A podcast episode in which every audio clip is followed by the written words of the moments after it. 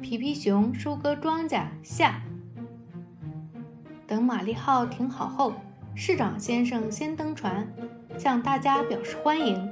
皮皮熊告诉市长先生，他们的船上满载着送给市民们的胡萝卜和土豆。这位是海关官员，他很能干，而且最擅长打牌了。你们在城市观光的时候，由他负责卸货。这是我们的交通警察。他在清醒时尽职尽责。我们可以过马路吗？交警给了他们可以自由通行的信号。你们的城市里居然有电车，欢迎上车。我们现在开往市政厅，那是我住的地方。叮铃铃，下一站市政厅广场站。市政厅广场到了，大家下车吧。我们的市政厅修得非常漂亮。可麻烦的是，我们每次都要走出来看时间。其实这里是不允许骑栏杆的，但是我和我的客人们可以。煎饼已经准备好了。哇，我们马上就能尝到非常有名的市政厅煎饼了。市长先生教皮皮如何把煎饼卷起来，再装满酱汁。我想去看看还在海关的朋友们怎么样了。请原谅，我有点着急。大家一直在等着卸胡萝卜，都睡着了。指挥大家工作的海关官员呢？海关官员很擅长打牌，但这次他遇到了比自己厉害的对手。如果你能搬动这袋土豆，你就是我见过的最有力气的公鸡。很好嘛，比起打牌，显然你更擅长卸货。很快，船舱就被搬空了。大家都朝着市政厅的方向走去。你真棒，狮子先生！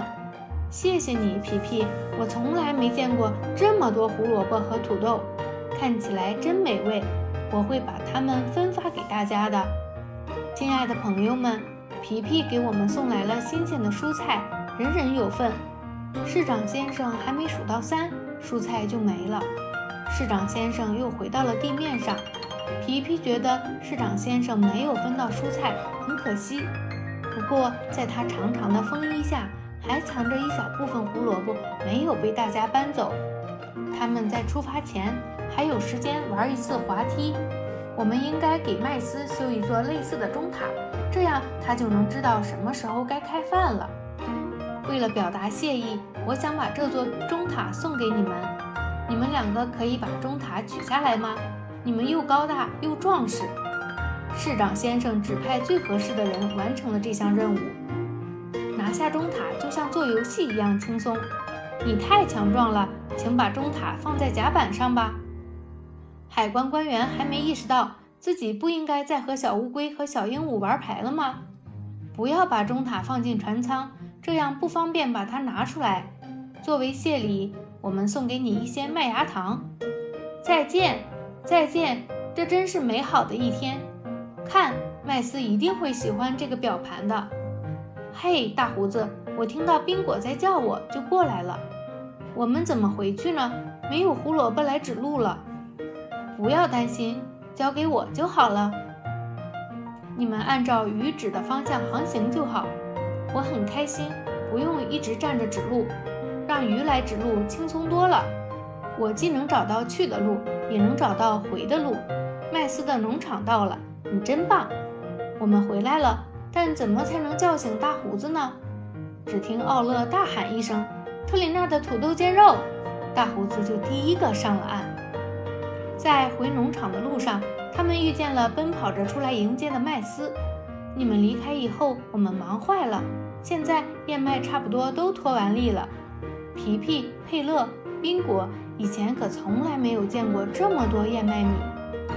皮皮，跟我来，快看我们是如何脱粒的，速度很快。真好，又见到你们了，我们就快完工了。有这么多辛勤的助手，脱粒速度肯定很快。马上就要举办丰收宴会了，我们准备了美味的粥和煎饼。能参加丰收宴会真是太令人激动了。朋友们，快进来，饭菜已经备好。宴会开始喽！谢谢你们丰盛的饭菜，我们差点忘记把市长先生送的礼物给你们了。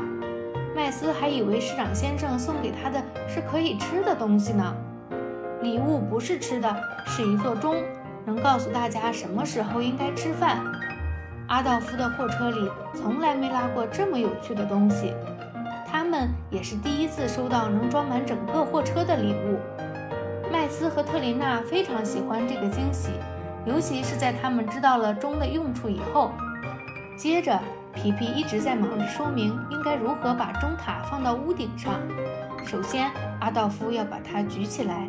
递给站在阳台上的特琳娜，特琳娜再把它举高，递给把两只手从口袋里拿出的大胡子，把它放在烟囱顶是个好主意。我现在要开始学习认识钟表和时间了。在奥勒把鱼插在屋顶的杆上以后，农舍看起来宛如一座城堡。奥勒，再见！代我们向屋顶上的朋友们问好。这几天他们应该不会下来了。快走吧，大胡子！不会有用来告别的土豆煎肉了。他们还在为钟塔感到欣喜呢，没有精力来准备晚饭了。好了，今天就跟大家分享到这里，请大家期待皮皮熊在企鹅岛。